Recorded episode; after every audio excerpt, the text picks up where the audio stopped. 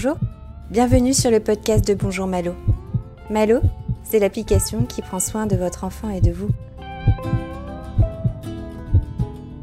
100 000 femmes souffriraient de dépression postpartum chaque année et seulement 5% d'entre elles seraient diagnostiquées. Nous souhaitons aujourd'hui lever le voile sur ce tabou en donnant la parole aux mamans qui en souffrent ou qui en ont souffert afin d'aider d'autres mamans à leur tour.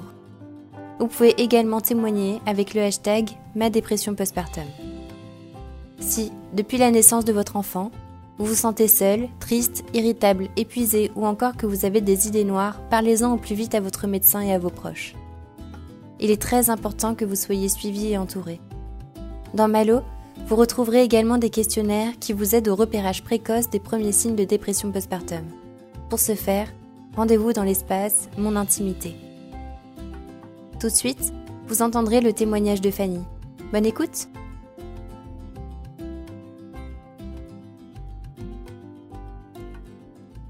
Bonjour Fanny. Bonjour. Merci à toi de prendre le temps aujourd'hui de nous livrer ton témoignage.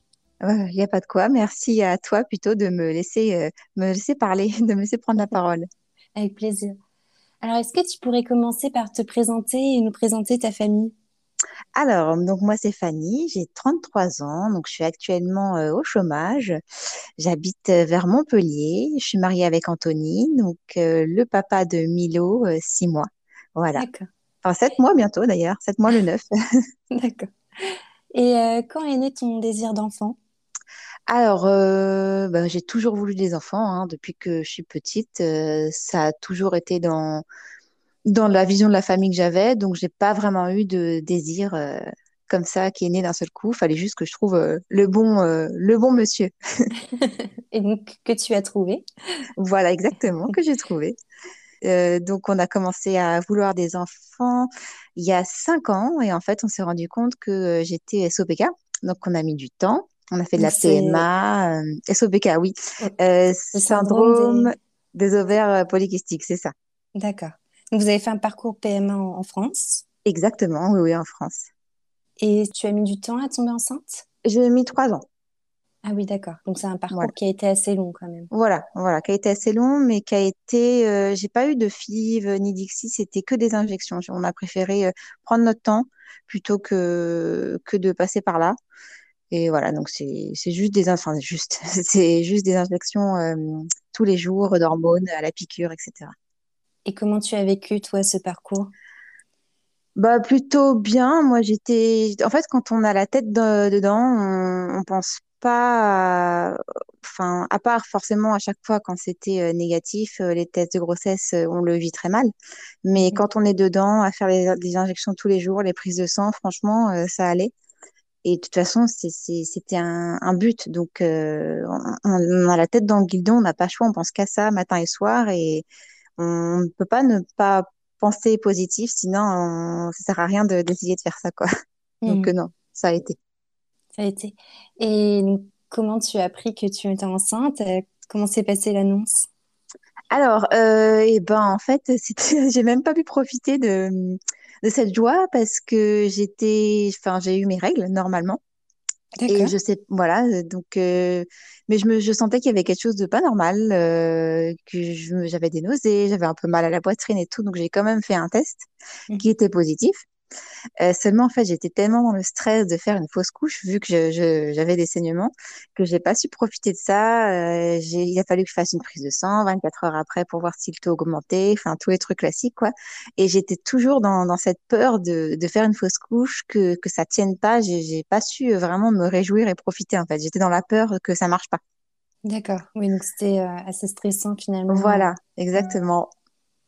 En plus, c'était pendant les vacances, donc la gynéco était pas là, j'ai dû en voir une autre, donc c'était c'était stressant. De toute façon, c'est, je pense que toutes les mamans euh, PMA, euh, enfin, on connaît ça. C'est, on profite pas vraiment, on est stressé et à partir du troisième mois, on commence euh, un peu à lâcher prise et encore. D'accord. Tu as pu un petit peu, oui, à partir du troisième mois, te sentir un peu plus assurée ou est-ce que ça a été comme ça jusqu'à la fin Alors, euh, grossesse? ouais, non, j'ai plutôt été stressée parce qu'en plus, c'était pendant le, le confinement, enfin le deuxième ou troisième, je sais plus, confinement. Euh, donc, euh, la gynéco m'a arrêtée, donc j'étais pas au travail, j'étais chez moi. euh, donc, c'est vrai que on a que ça à penser en fait, à s'inquiéter. On pense beaucoup euh, dès qu'on sent, quand, on commence à sentir bouger, bouger dès qu'on le sent plus bouger, on s'inquiète. Euh, j'attendais qu'une chose, c'était être allé à mon rendez-vous du mois de mensuel pour entendre son petit cœur battre quoi. Mais mmh j'étais tout le temps inquiète. Ouais, je j'ai pas su j'ai pas su vraiment profiter de ma grossesse en fait. D'accord, donc une grossesse assez stressante.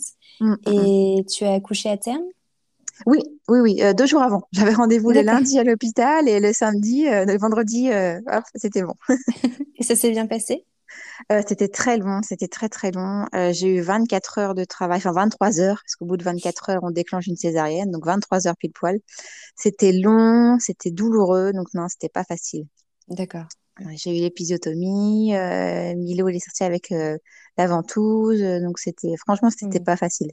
C'est pas un bon souvenir. On le, quand on le met sur soi, on oublie tout. Non, c'est pas vrai. non. D'accord, donc un accouchement difficile et ton mari était présent? Oui, bien sûr. Ah lui, il a tout vu de A à Z. je sais pas comment il a fait, mais moi, j'aurais pas pu regarder, je crois. Donc, bien sûr, il était présent. Oui, oui. D'accord. Heureusement un soutien pour toi à la maternité? Ah oui, oui, oui. Enfin, je ne me voyais pas faire euh, sans lui. D'ailleurs, j'avais mmh. très peur toute la grossesse aussi, euh, à cause encore euh, du, du Covid, qu'il ne puisse pas être là. Mmh donc, il n'a pas pu être là juste au début quand on va aux urgences, quand on rentre aux urgences pour faire le monitoring et tout. Mais après, il a tout le temps été là et enfin, c'était impossible de faire ça sans lui, quoi. Toute seule, j'aurais pas pu.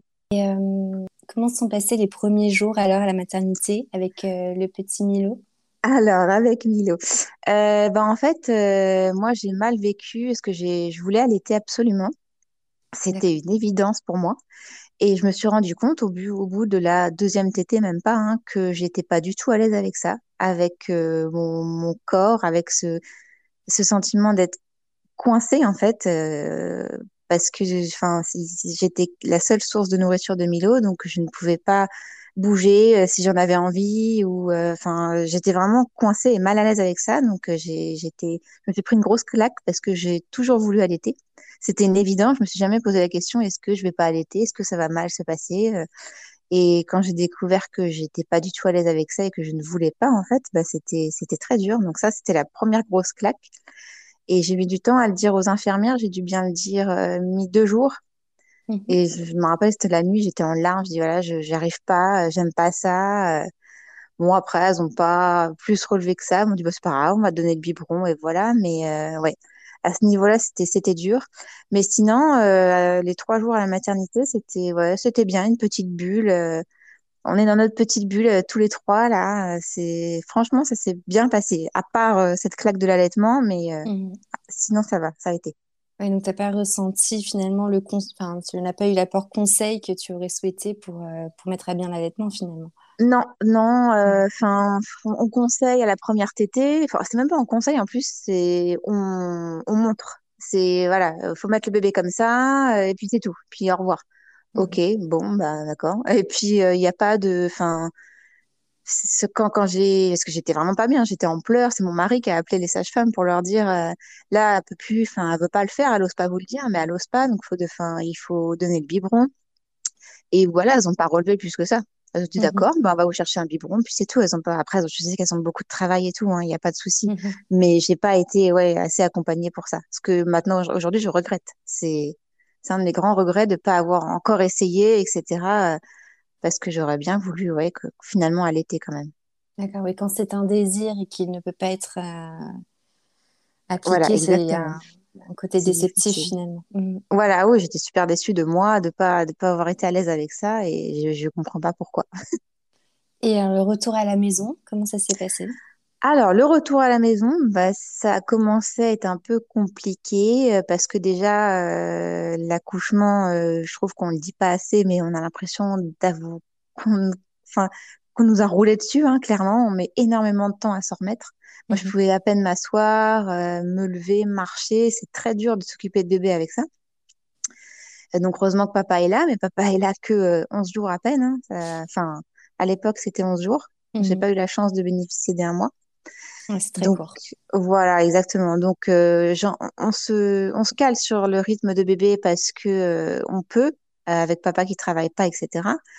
Donc, ça allait à peu près, mais moi, vraiment, c'est quand papa a commencé à retravailler que c'était compliqué, quoi. Que ça a été très dur. Euh, physiquement, ça a commencé à aller mieux ou tu, tu souffrais encore de... Euh, moi, je sais que j'ai mis euh, trois semaines à mois avant d'être normal, entre guillemets, de, de, pas, de plus souffrir. C'est même pas de plus souffrir, c'est de pouvoir marcher normalement, voilà, essayer de vivre normalement. Mais les douleurs, ça a duré bien deux mois. Les tranchées, des douleurs de l'épisotomie, hein, c'est super long. Et donc, quand ton mari a repris le travail, oui. quelle était ta relation avec Milo? Alors, en fait, j'avais très peur de me retrouver toute seule, même quand il euh, travaillait pas. C'est-à-dire que s'il fallait aller faire une course, eh ben, on emmenait Milo, il fallait qu'on sorte tous les trois ou euh, rien. Je ne voulais pas rester toute seule avec Milo. J'avais très peur de pas savoir euh, le gérer et m'en occuper, en fait. Ça, je l'ai ressenti dès le début. Il fallait qu'on soit tous les trois ou rien. J'avais vraiment peur d'être toute seule. Et la veille où euh, Anthony, euh, donc mon mari, euh, a repris, j'étais en larmes. Je dis mais je, je vais pas pouvoir m'en occuper. Comment je vais faire toute seule? C'est pas possible. Et puis bah il faut il faut le faire. On n'a pas le choix en fait. D'accord. Comment tu faisais du coup la journée? Est-ce que tu étais automatiquement seule avec avec Milo? Bah je faisais quand il en fait Milo il pleure c'est un bébé qui pleurait beaucoup. Mhm. qui n'arrivait pas à se calmer. Et euh, on a mis euh, deux mois. Alors moi, je suspectais le RGO. Euh, et j'ai mis deux mois avant d'être écoutée par un pédiatre.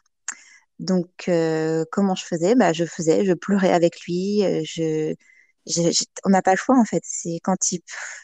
On n'a pas le choix. Je, je mhm. faisais, puis c'est tout. Voilà. Est-ce que tu avais des personnes dans ton entourage qui pouvaient, qui pouvaient t'aider? Alors, euh, donc à cette époque, j'étais euh, encore sur Paris, donc j'avais euh, oui ma mère, ma belle-mère, etc. Mais le problème, c'est qu'ils venaient que le week-end. Donc en fait, le week-end, ça me faisait une coupure. ça me faisait une bouffée d'air en fait. on mangeait tous ensemble, ça, ça, ça me déchargeait. Mmh Mais fin de dimanche soir, ça recommençait quoi. C'était ça. Et j'ai déménagé, on a déménagé à Montpellier, donc à 700 km de tout le monde, mmh. là en juillet. Et donc là, par contre, c'est là que j'ai vraiment commencé à être en vraie dépression postpartum parce que j'avais plus personne en fait. Je, je n'ai plus personne. Ils sont toujours là-haut. D'accord. Est-ce que tu as pu parler de ton ressenti à Anthony? Oui. Alors au départ, il comprenait. Enfin, il me comprenait, mais il voyait pas pourquoi j'étais dans, cet état-là en fait. C'est, il, me comprenait parce que c'est un mari aimant et que on parle et qu'on communique beaucoup, mais il n'arrivait pas à, enfin, il me comprenait sans me comprendre en fait, en, gros. Et euh, il a eu une semaine de congé euh, juste avant qu'on parte à Montpellier. Et il s'est rendu compte, parce que j'arrêtais pas de dire, mais Milo, il arrête pas de pleurer, euh, il y a un problème, il y a quelque chose qui va pas, c'est pas normal.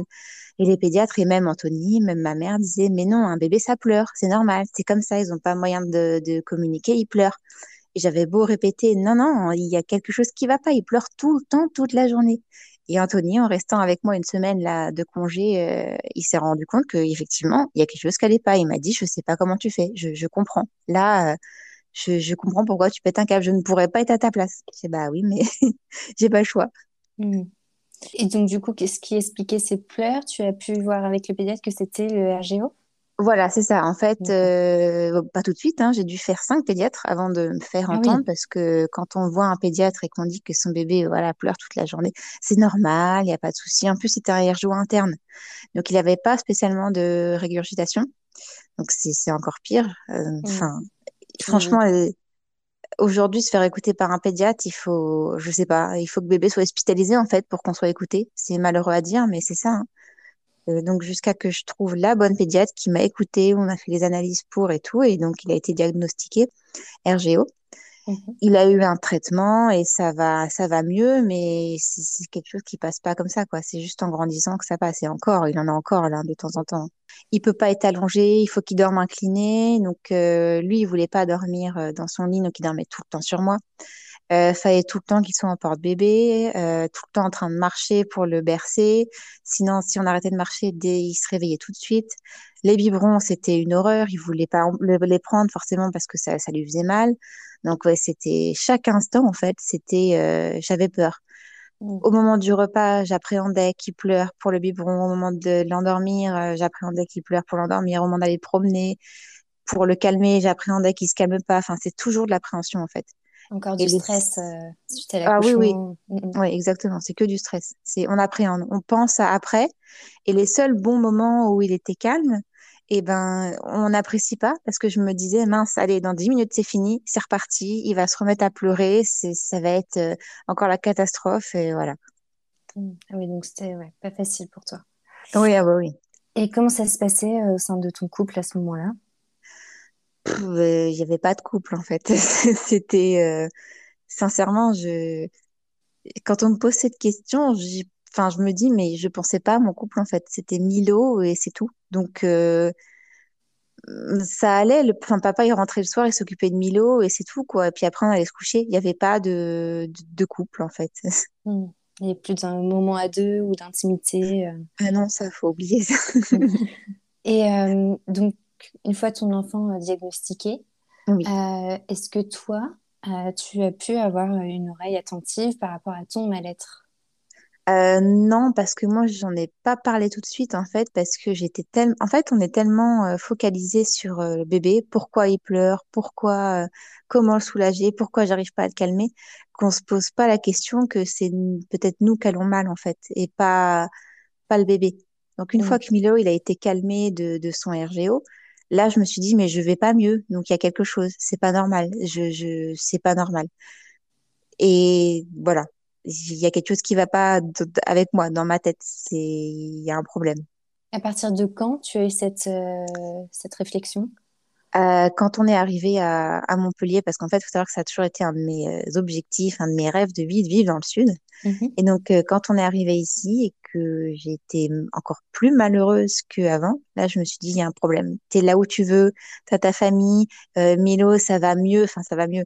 C'est, quand même un, un bébé qui demande beaucoup, beaucoup, beaucoup d'attention. Je sais pas si vous connaissez le terme baby, là, B-A-B-I. Mais en fait, c'est un bébé qui a toujours besoin de, de, d'être, que je sois là, que, plus que les autres. C'est, il, il a besoin d'attention de, de fou, quoi. Il est Mm. super euh, curieux et tout. Donc, euh, c'est fatigant. C'est super pour lui, hein. Il est super euh, évolué et tout, mais voilà, c'est, c'est, c'est difficile. Et voilà, enfin, arrivé ici, euh, je me suis dit, il y a un problème, tu vas pas mieux. Euh, Quand il faisait des crises euh, de pleurs, euh, je, je, enfin, je me, je me revois pleurer dans les escaliers et en train de me dire, je, je, je, je veux plus être là. C'est, c'est, ça l'élément déclencheur, en fait. Le jour où je me suis dit, en fait, la seule solution là que tu as maintenant, à l'instant T, de t'échapper de cette réalité, c'est de, de, de mourir, en fait. C'est, horrible à dire, hein, mais quand on en vient à ce stade, là, il y a un truc qui s'allume et, qui- on se dit, euh, OK, il y a un souci, il faut que tu te fasses soigner. Là, tu es en dépression postpartum. Et encore, c'est parce que j'ai eu la chance de, de savoir ce que c'était, cette dépression. Je, je suis beaucoup de mamans sur les réseaux et tout, euh, mais je, je connais cette dépression. Mais quand on la connaît pas, je n'ose même pas imaginer ce qu'on ressent. Enfin, ça doit être encore plus horrible de, de se dire, mais qu'est-ce qui va pas chez moi, quoi? Donc, tu as pu mettre un mot grâce euh, aux réseaux sociaux finalement. Oui, Tu as pu lire d'autres témoignages? voilà, Mm, exactement. Qu'est-ce que tu as ressenti quand tu as posé les mots sur ton mal-être? je m'en doutais un peu. De... En fait, j'avais peur depuis. euh, Je connaissais ce, ce, ce, ce terme depuis euh, avant l'accouchement. Mm, Mhm. Donc, euh, j'en avais peur, mais on se dit toujours, ah, les mamans, franchement, elles exagèrent. euh, ça peut pas être comme ça tout le temps. Et quand ça nous tombe dessus, eh ben, on se dit, euh, mince, enfin, pourquoi, qu'est-ce que j'ai fait de mal, en fait, on s'en veut. Moi, c'est, c'est la honte, en fait. Clairement, c'est de, de se dire, voilà, je veux plus être maman. Je veux laisser mon enfant à quelqu'un d'autre pour qu'il se, soit plus heureux que, parce que c'est ça, hein. Moi, c'était surtout ça, mon, mon ressenti. Je suis pas une bonne maman, je suis pas bonne pour Milo, en fait. C'est, voilà, je veux le laisser à quelqu'un d'autre pour qu'il soit plus heureux. C'était pas pour me décharger ou quoi, c'était vraiment, euh, mon but, c'était qu'il soit heureux. Voilà, c'était mon, je veux, et, et moi, j'étais pas capable de lui donner ça. J'y arrivais pas, j'arrivais pas à le calmer. Je, je sais pas. Pourquoi, je ne sais pas, mais voilà, c'était, c'était mon but et c'est la honte que de ressentir ça. Quand on est maman, enfin, c'est, c'est mon fils, quoi, c'est ma chair, c'est mon sang et je veux plus, euh, être sa mère. En, voilà. C'est, c'est, une honte, euh, Oui, monumentale. malheureusement, c'est une maladie qui s'accompagne souvent de ce sentiment qui Oui, est Mm, euh, mm, très lié aux injonctions qui sont faites euh, aux jeunes mamans. Aussi exactement. beaucoup de culpabilité, évidemment, vis-à-vis de son enfant. Oui. quel âge avait Milo à ce moment-là? Quand, alors c'était en juillet, donc faut faire le calcul. il avait avril, mai, juin, juillet, oui, quatre mois à peine, à peine quatre mois. D'accord, ok. Et qu'est-ce que tu as fait une fois que tu t'es dit, bon, là, je, souffre très probablement d'une dépression postpartum? Franchement, euh, rien. Parce que je je, je m'en sentais pas capable. Je me disais, non, euh, j'en vaux pas le coup, en fait. Ça va passer. Euh, c'est. Enfin. Je sais, je sais même, je sais même pas dire pourquoi je n'ai rien fait sur le coup. Parce que j'avais pas le temps déjà. Enfin, mhm. j'avais ça en coin, dans un coin de ma tête, mais clairement, euh, j'avais pas le temps. Aller à un rendez-vous psy, euh, alors que j'ai mis l'eau toute la journée, c'est pas possible. Et en plus, le psy, ça coûte cher. Ça, c'est, faut le dire. Ça va être remboursé maintenant, mais euh, ça coûte cher. oui, c'est vrai que ça joue. Voilà, hein, c'est, ça, c'est faut le dire aussi. Et que j'avais pas le temps et que et voilà, et on ne pense pas à soi en fait. C'est c'est après, c'est bébé d'abord et nous après on verra. Donc euh, j'ai rien fait sur le coup. C'est mon mari en fait, euh, il y a pas longtemps, il y a deux mois à peine, qui m'a forcé, qui m'a dit voilà, maintenant tu vas voir le médecin traitant, tu vas te prendre en charge parce que c'est plus possible. Tu tu peux pas tu peux pas me dire tous les jours que tu as envie de mourir quoi parce que je en fait la journée je lui envoyais beaucoup de textos quand ça allait pas quand ça allait mal quand j'avais mes crises d'angoisse je lui en, enfin, je lui envoyais, voilà, je veux partir, je veux plus être là, c'est pas possible, je suis pas une bonne mère. Et lui, forcément aussi, bah, ça, ça le rendait malheureux, hein, c'est, mhm. c'est normal. Et euh, voilà. Et c'est lui qui m'a dit, maintenant, tu prends rendez-vous euh, et tu te prends en charge parce qu'on peut plus te laisser comme ça, c'est pas possible. D'accord. Donc vous avez pris un rendez-vous euh, tous les deux, du coup, chez le médecin Non, non, non, j'ai été toute seule. Non, non. Par contre, je veux pas qu'il y ait, enfin, on se dit beaucoup de choses, mais je veux pas. Il y a des choses que voilà, je, veux que ça soit moi qui fasse cette démarche pour moi. Ça fait partie du. Je pense que d'ailleurs, ça fait partie du processus pour euh, pour guérir. Euh, qu'il faut que je fasse euh, des choses toute seule pour moi-même. Et donc, ce médecin a pu tout de suite poser un, un diagnostic? En fait, j'y suis allée, je lui ai dit clairement, voilà, je pose des cartes sur table, je sais que je souffre d'une dépression postpartum, il faut, il faut m'aider, quoi. Donc, elle m'a juste, alors, j'étais un peu surprise parce qu'elle m'a juste dit, elle m'a posé la question, est-ce que euh, vous avez envie de secouer Milo ou euh, de vous faire du mal avec? Ah, je dis, bah non, pas du tout, non, non, je veux pas secouer mon enfant, vous inquiétez pas. Je sais que ça peut arriver à des mamans, il n'y a pas de souci. Hein, euh, moi, je, je, comprends ça, mais j'ai cette chance de, de ne pas être encore allée jusque-là et je, je pense que je l'aurai jamais parce que Enfin, je sais pas. Pourquoi, je sais pas, mais en tout cas, je, ne ferai jamais de mal à Milo, ça j'en suis persuadée. Je, si j'en fais, c'est à moi, quoi, et c'est tout. Donc, euh, je lui ai dit que non, euh, jamais de la vie, je lui ferai du mal. Mhm. Elle m'a dit, bon, bah, ça va alors, je vous mets sous antidépresseur, euh, un peu de Xanax, vous allez voir des, un psy, puis ça va aller mieux, je m'inquiète pas. D'accord. Donc, encore une fois, tant que le bébé va bien, la maman, c'est pas grave. et j'en veux pas à ce médecin, elle était très gentil et tout, mais voilà, il n'y a pas de, enfin, il a pas vraiment de diagnostic, quoi. C'est, on te met sous cachet, euh, tu vas voir un psy et tant que Milo va bien, c'est pas grave. Tu ne t'es pas senti écoutée finalement. Non, pas du tout. Enfin, voilà, c'est, enfin, sur le coup, euh, je sur le coup, j'y ai pas pensé. Puis c'est après, en fait, en parlant de la consultation avec mon mari, qui m'a dit, mais en fait, elle t'a dit que si Milo ça va, toi, euh, enfin voilà, le jour où il arrivera du mal à Milo, là, on, prend, on prendra en charge. En fait, il faut attendre qu'il arrive du mal à l'enfant pour que la maman soit prise en charge. C'est, c'est, c'est, et je crois que c'est la réalité d'aujourd'hui, hein, parce que on en voit souvent, euh, encore il n'y a pas très longtemps, je crois qu'il y a une maman qui s'est défenestrée avec son bébé, là. Il faut attendre d'être en arrivée là, en fait, pour être prise en charge. J'ai l'impression que c'est, que c'est ça, la réalité de, de notre société d'aujourd'hui. Voilà. Est-ce qu'elle t'a conseillé, malgré tout, un, un suivi psychologique avec quelqu'un? Oui, oui, elle m'a conseillé, elle m'a fait une lettre, mais euh, donc, euh, comme quoi, je souffrais de dépression postpartum, etc. Mais après, vraiment, en partant, on m'a dit, je m'inquiète pas pour vous parce que euh, vous ferez pas de mal à Milo. Voilà. Donc, j'ai été, elle m'a conseillé, mais c'est vraiment le truc qui m'a choqué, c'est que voilà, si j'avais fait du mal à mon fils, on m'aurait euh, peut-être hospitalisé, quoi, parce qu'à ce moment-là, j'étais vraiment très très mal. Je, mmh j'avais, je l'ai dit plusieurs fois à mon mari, là, j'ai envie qu'on m'hospitalise pour que je me repose et que je, que je, je ne pense plus à rien, quoi. C'était, vraiment ça. Mmh. Oui, il y, a des, il y a des structures les hôpitaux qui, ont, qui ont des chambres parents-enfants. Ah bah ça, je n'étais pas au courant.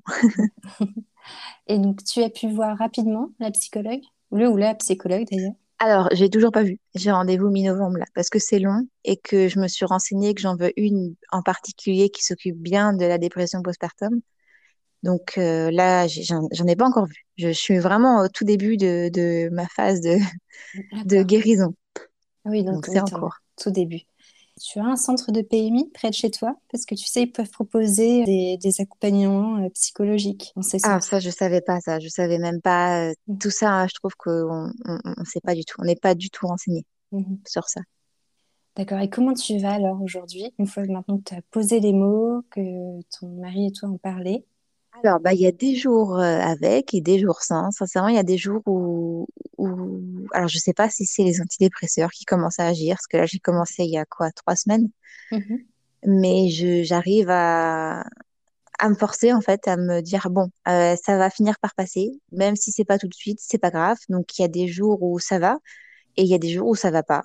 Mais en fait, tout ça dépend de Milo, tout ça. C'est par exemple euh, samedi, il a été adorable. Euh, un bébé parfait, qui veut bien s'endormir, qui fait des bonnes siestes, qui mange correctement. Et dimanche, euh, donc hier, c'était euh, un bébé grognon qui ne fait que râler, qui fait que pleurer toute la journée. Ça n'a pas été. Clairement, le soir, j'étais en larmes. Je dis voilà, on fait dix pas en arrière, ça recommence comme comme il y a quelques mois, on est reparti, alors que c'était juste une journée sans. Mais aujourd'hui, il y a des journées avec et il y a des journées sans. Mais il y a des journées avec où ça va. Et comment tu gères les, journées difficiles? Bah, je fais avec. Euh, je, encore une fois, j'attends que le, que le moment euh, passe. J'essaye de calmer Milo euh, et je me retrouve encore une fois à pleurer avec lui. Ça, c'est quand c'est, classique. Hein. Quand il me fait une crise de larmes et qu'il veut pas se calmer, bah, je, je pleure avec lui. Donc, je sais que c'est une éponge et qu'il ressent tout ce que je ressens, mais ça fait du bien aussi parfois de, de, de lâcher tout ça et de toute façon, il n'y a pas, il y a rien d'autre qui le calme. Donc, euh, voilà, c'est, ça. Il n'y a pas de méthode, en fait, pour, euh, pour gérer les jours où ça va pas. C'est, on est obligé de faire avec, en fait. On prend, on prend les choses comme elles viennent et voilà, on est, on peut pas faire autrement.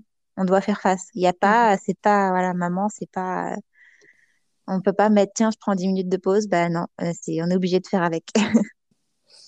Moi, j'espère que tu vas prochainement pouvoir bénéficier d'une écoute euh, bienveillante et attentive de, de ta psychologue.